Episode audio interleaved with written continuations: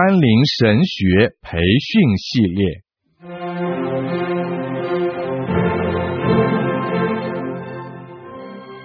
基督教护教学，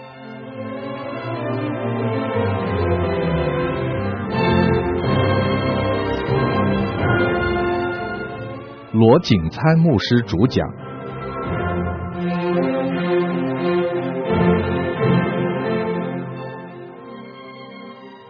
甘霖媒体资讯制作，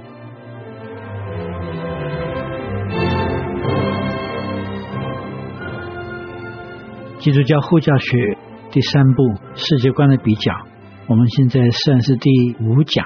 那么我们就是讲这个题目里面最后的一段。在前面几堂呢，我们先把这个评判的根基建立起来，然后我们评判了无神论，评判这个无穷无畏格论。然后又评判了有限有位格论。现在我们剩下来可以选择的只有一种了，就是无穷尽的有位格的源头。换句话说，万物是一定有个来源的，这个来源呢是一个无穷尽的源头，而这个无穷尽的源头是有位格的，这就是神论了。我们什么时候讲到有位格的话，就是神；讲到有穷尽有位格，那就是多神。我们讲的无穷尽有位格的，这是一神。在这个一神论当中呢，在世界上面一些基本的宗教，包括回教、基督教、天主教、犹太教，还有一些自称为宗教的异端，在这些不同的宗教思想里面，对于这一位神呢，基本上有两种不同的看法。一种看法呢，就是这个神，它是一位一体，换句话说，只有一个神，神只有一个位格。那么在这种思想下面的宗教呢，包括回教。还有一些基督教的异端，犹太教呢，按照他们的启示，他们守圣经旧约的启示，在旧约启示里面呢，我们可以看到很多经节，虽然不是直接这样说，而表示到神的灵是有位格的，神是有位格的，还有弥赛亚受膏者，他是有神性，也是有位格的。可是呢，圣经里面很清楚讲，只有一位神。换句话说，多元一位一体的神论，或者我们讲三位一体的神论，在旧约的启示里面是有资料在那里的。所以犹太人他们根据旧约的话是应该有那样的思想。可是犹太人他们不承认有圣子圣灵，所以犹太教在实行上面他们是单元一位一体的，而在启示上面来讲的话，应该不是的。回教的话，他们只相信只有一个神，就是阿拉。他们给一个先知穆罕默德，这个先知不是神。那么称为基督教的异端有很多，比如说是耶和华见证人呢，或者说是个摩门教的，或是讲那个后代圣徒的教会，他们自称是基督教会，可是基本上面呢，他们对神的信仰不一样的。不管是摩门教或者是耶和华的见证人，他们都相信神呢只是圣父，只有那个父是真正的神。基督呢，他们有不同的讲法，讲他称为神呢，是用另外一种不同的意义称为神的，或者他这个神是一个低等的神，他跟父神不是同一个。任何一个人，当他们否定这个三位一体的时候，他们虽然还自称基督教，已经不是基督教了。我们称他是异端，其实我们可以说他们是异教，他们整个信仰系统跟基督教已经不一样了。那么另外一个就是三位一体了。在这个三位一体的神论里面呢，就是天主教、基督教、犹太教，按照启示来说的犹太教。换句话就是，圣经里面所启示的这个信仰系统是唯一的一个三位一体一个信仰系统。好了，我们现在把这两种解释了一下，我们就来看看我们要回答这些问题的时候，我们怎么样去回答它。三位一体这个思想，或者是绝对的一个神这个思想呢，虽然是不为无神论接受。这不是因为它有内在不相符合的东西，而是因为神既然是有位格的，就是有统治能力的，就是有思想，就是有对错观念的。那么这样子一个神在人上面的时候呢，很多人呢不愿意接受这样子的思想，并不是因为这个思想内在有什么自己矛盾的地方，实在是没有自己的内在矛盾的地方，而是因为人不喜欢。当人去承认有这样子神的时候，他就是承认。我做事情呢，应该有别人告诉我什么是对，什么是错的。我这个生命呢，就应该需要服从那个有位格又是无穷尽大的神。我就必须要服在这样子的神下。人呢，基本上是不愿意服在一个比他大、管理他、管制他的神，人不愿意接受。这个不是内在相不相符合的问题。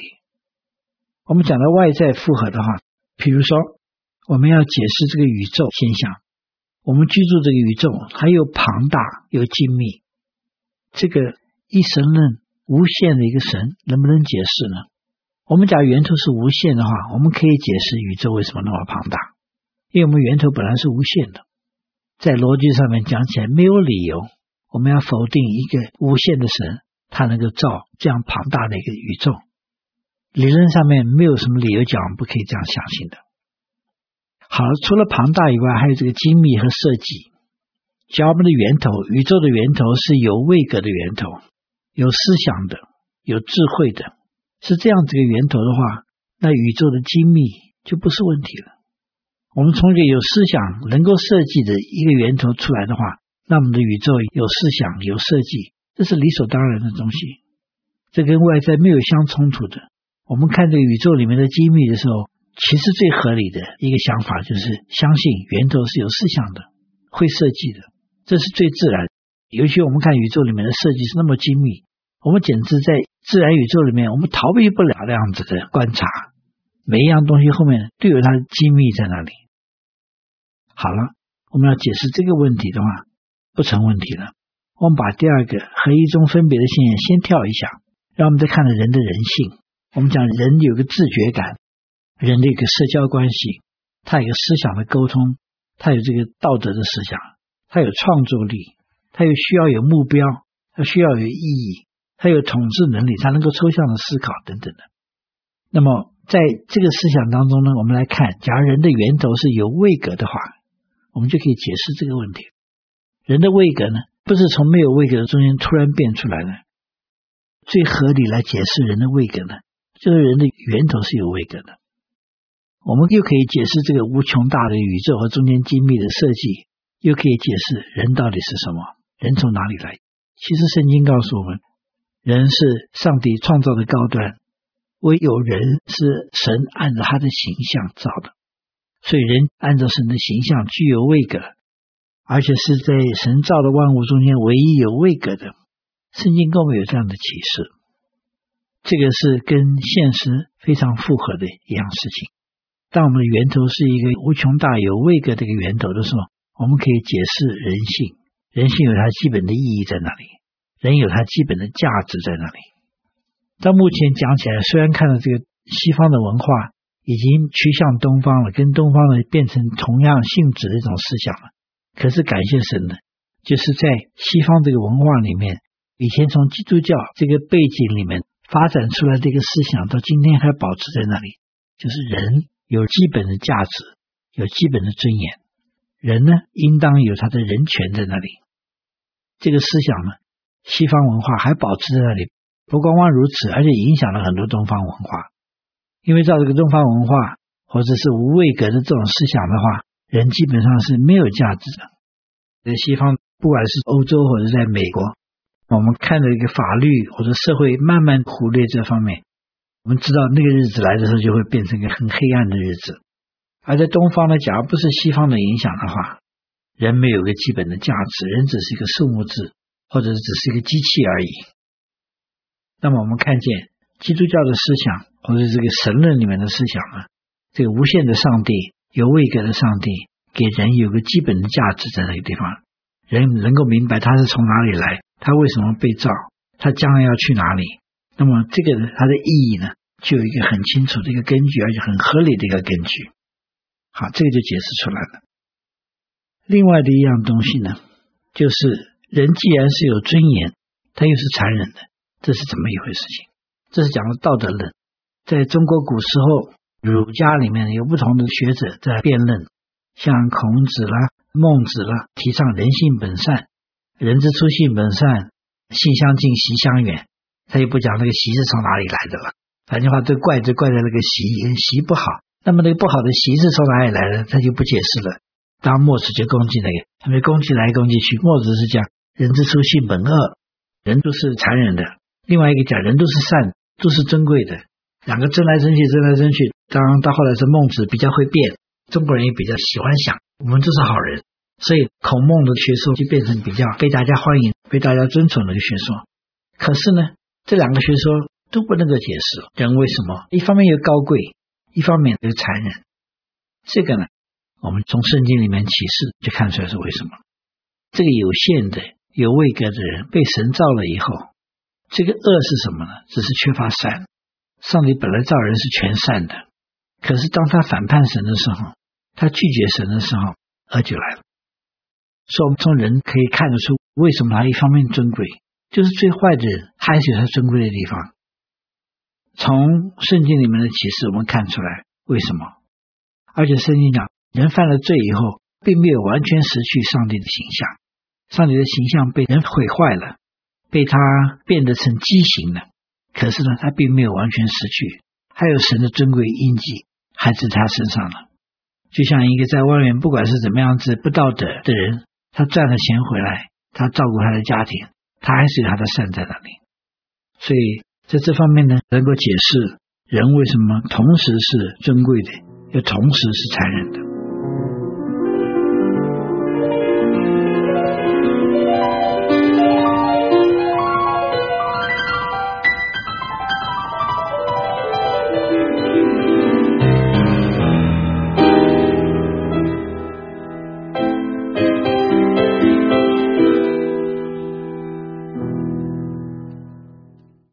好，最后一个问题就是讲呢，在合一中间的分别这个现象，我再重复一下，我们以前讨论过这个问题。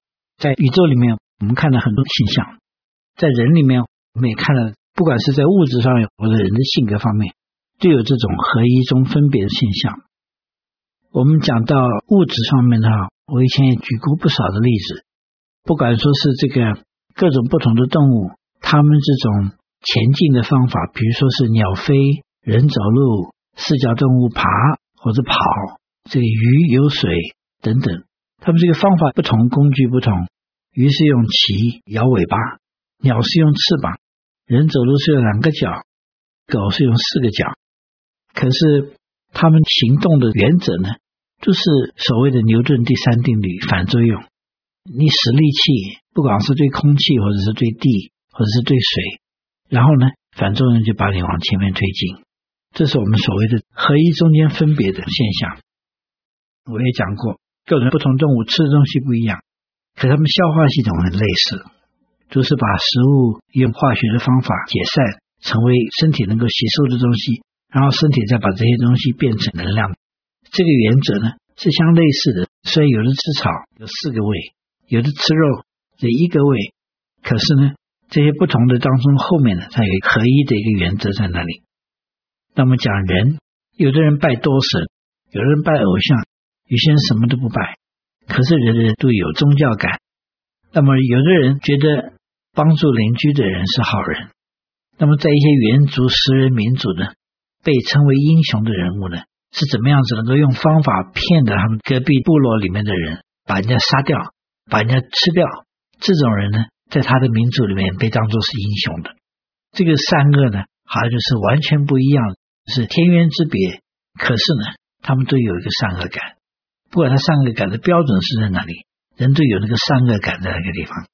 那么，这从这个人性上面看的话，我们也可以看得出，有一个一方面是合一的，一方面是分别的现象，在外表是分别的，在背后呢，有个合一的原则在那个地方。要不是那样子的话，我们也没办法给人性有什么定义了。我们再看看啊，在这个无穷尽而居位格的这种神论里面，单元一位的神论呢，它是无穷尽的神。那么它能不能够解释刚刚讲这些宇宙的现象都可以。可是呢，在一个一元的一个神里面，没办法解决为什么我们有合一中分别的现象。假神就是一个的话，我们应该可以解释合一。分别呢，我们怎么解释？变化我们怎么解释？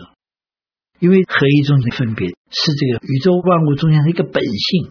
我们不光光从动物界，我们看到宇宙的现象，有生命的东西，没有生命的东西，最很简单的基本的原则在那里。那些研究物理的人，早期他们把物理的这种能量现象等等，把它规划到三种不同的力量。现在说是两种不同的力量，他们还没有找到完全能够解释的一个原则。可是少数东西里面那个多数的变化呢，这个现象是我们所观察到宇宙一般的基本的性质。既然这是宇宙基本的性质，它应该反映我们源头的基本性质。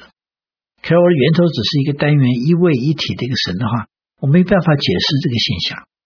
可是，在三位一体的神里面的话，我们可以解释这个现象。神只有一位，可在他这一位里面呢，它有相异的东西，可是它是一个合一的单位。只有圣经里面所启示的这个三位一体的神，不管对于物质世界或者对于人性来讲。能够解释这个现象，是能够前后相符，内在的前后相符，外在的前后相符，这是唯一的一个解答。所以，我们从这些比较里面来看的话，圣经所启示的这个真理呢，是唯一能够回答问题的一个解答。现代人从哪里挑剔圣经呢？就是在他们不信的事上来挑剔。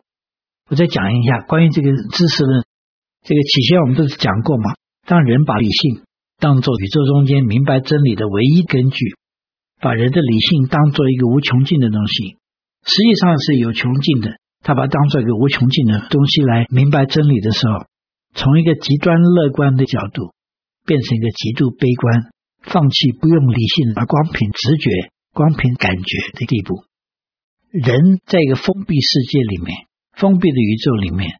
把人的思想当作衡量一切东西的标准的时候，结论是放弃、绝望、没有答案、灰色，生命就变成一个完全没有意义样的东西。我前些时候跟一些中学同学聚的时候，这些中学同学现在都是博士学位拿了很多年了，儿女都已经长大了，都已经独立了，他们已经在家里面守那个空巢，这个年纪的人都是六十岁以上的人了。这些同学里面还有人讲：“哎呀，信仰呢，不要讲了，信仰东西没什么好讲的，就是那一回事，你过一个好生活就好了，其他东西都没有意义的。”他是避免宗教问题，他不愿意面对那个神。一个有那么多学识的人，你晓得他讲的是什么吗？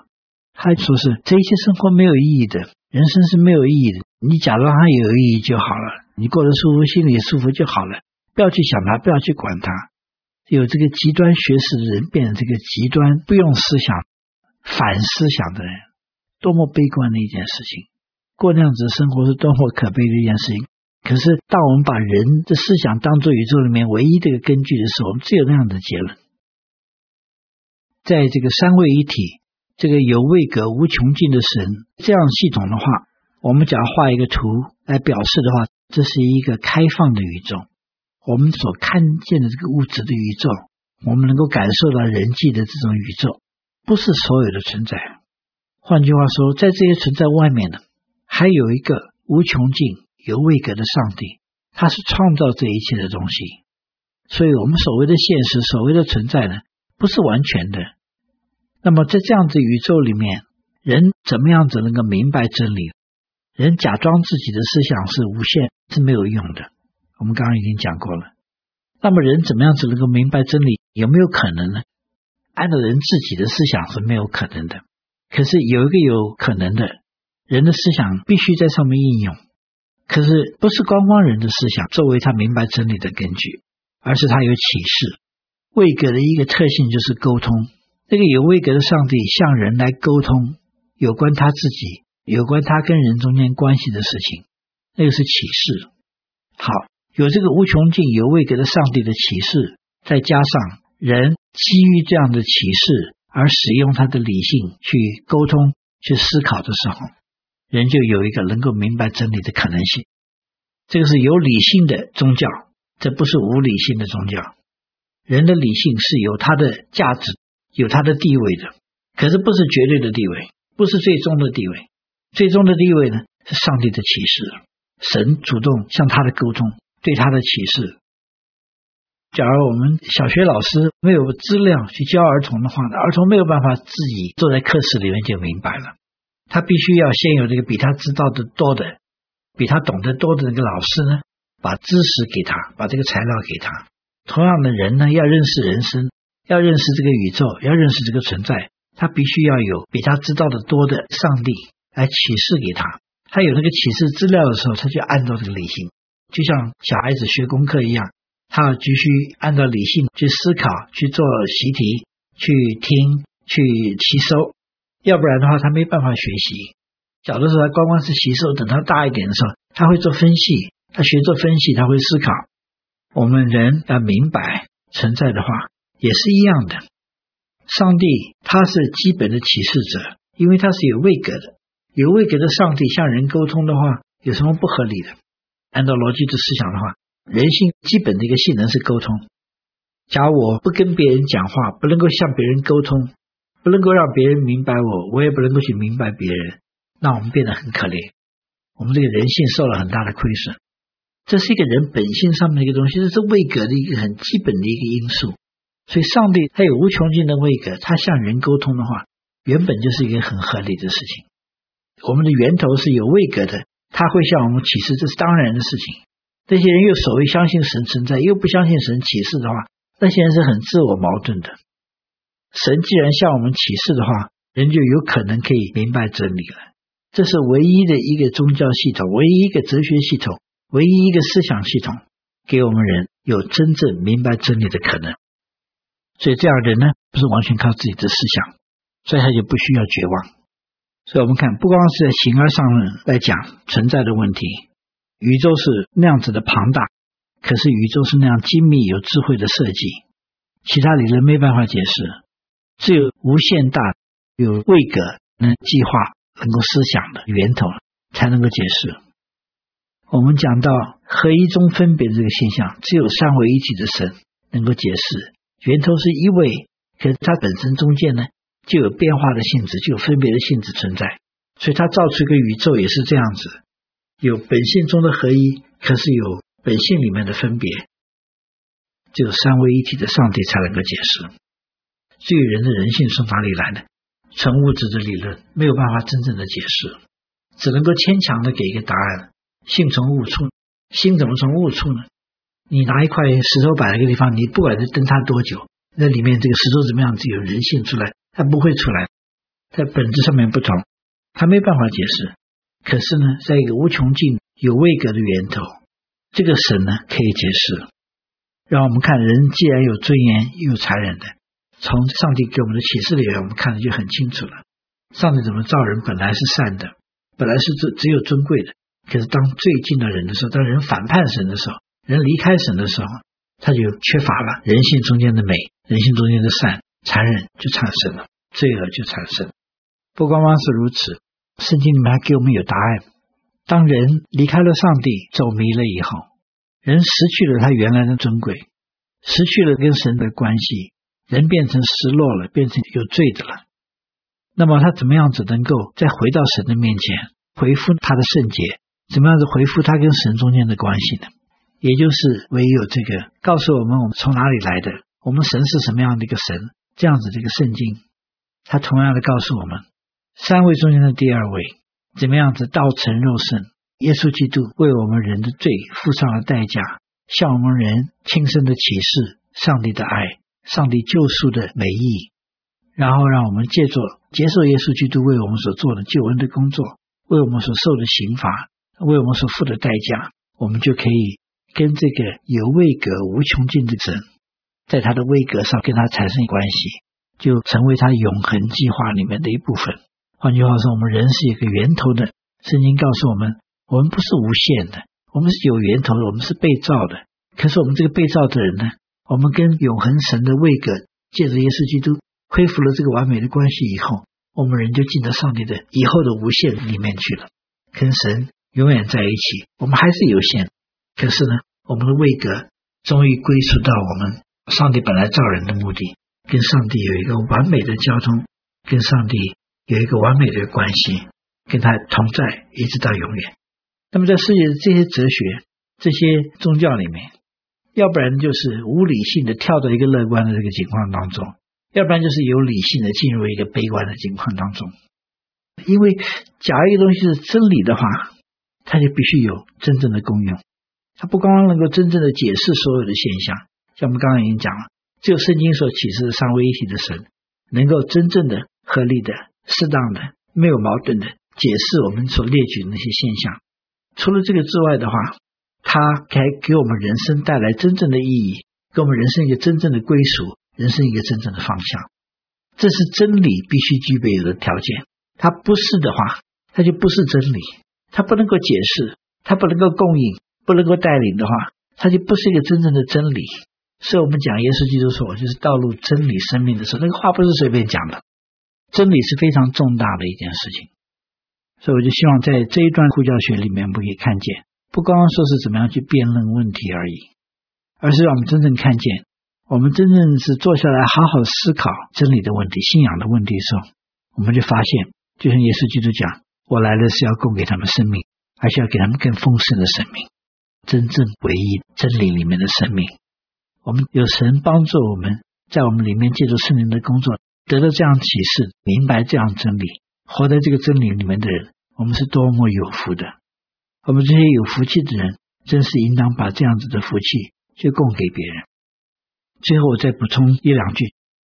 我给大家供应的这些工具呢，让大家看见，每一个人活在世界上面的时候，他都有一个信仰的结构在这个地方，成为他们生活的保障，成为他们生活的一个根据。就像一个人盖一个房子，我记得以前有人带我到香港的时候，看了有些穷人或者是难民在地方用怎么样几片木头、几片这个铁片，就搭了一个棚子在那地方住，那是很不稳定的。一有台风吹来，一有什么事情发生的话，那个房子就要垮掉。那么大多半的人在他信仰结构里面，就是住在那样子一个棚子里面。那么我们要帮助别人来明白基督教怎么样给他们一个洋房，他们可以居住在那洋房里面。可是我们必须要先拆掉那些棚，要不然那些人不觉得他有需要，要明白真理的。我们拆掉别人棚的时候，不小心就是会有很多疼痛，或者是。使人失去安全感这样子的东西，我们护教学的是帮助别人明白他们的棚是怎么样不足够。可是呢，我们必须要有一个很温柔的态度去，一个温柔敬畏的态度，就像我们以前开始在那个彼得前书第三章十五节那个地方讲的一样，我们要用温柔的态度去帮助别人，因为要把别人的棚拆掉是一个很痛苦的事情。我们需要很有智慧的、温柔的去帮助别人，主要的呢。是要把在耶稣基督里面的洋房供给他们，让他们能够得到永生，让他们能够跟上帝有永远的关系，解决了生命空虚的问题，解决罪的问题，解决他道德上面的问题，他思想方面的问题，他源头方面的问题。我们这个世界观的比较，我们就停在这里。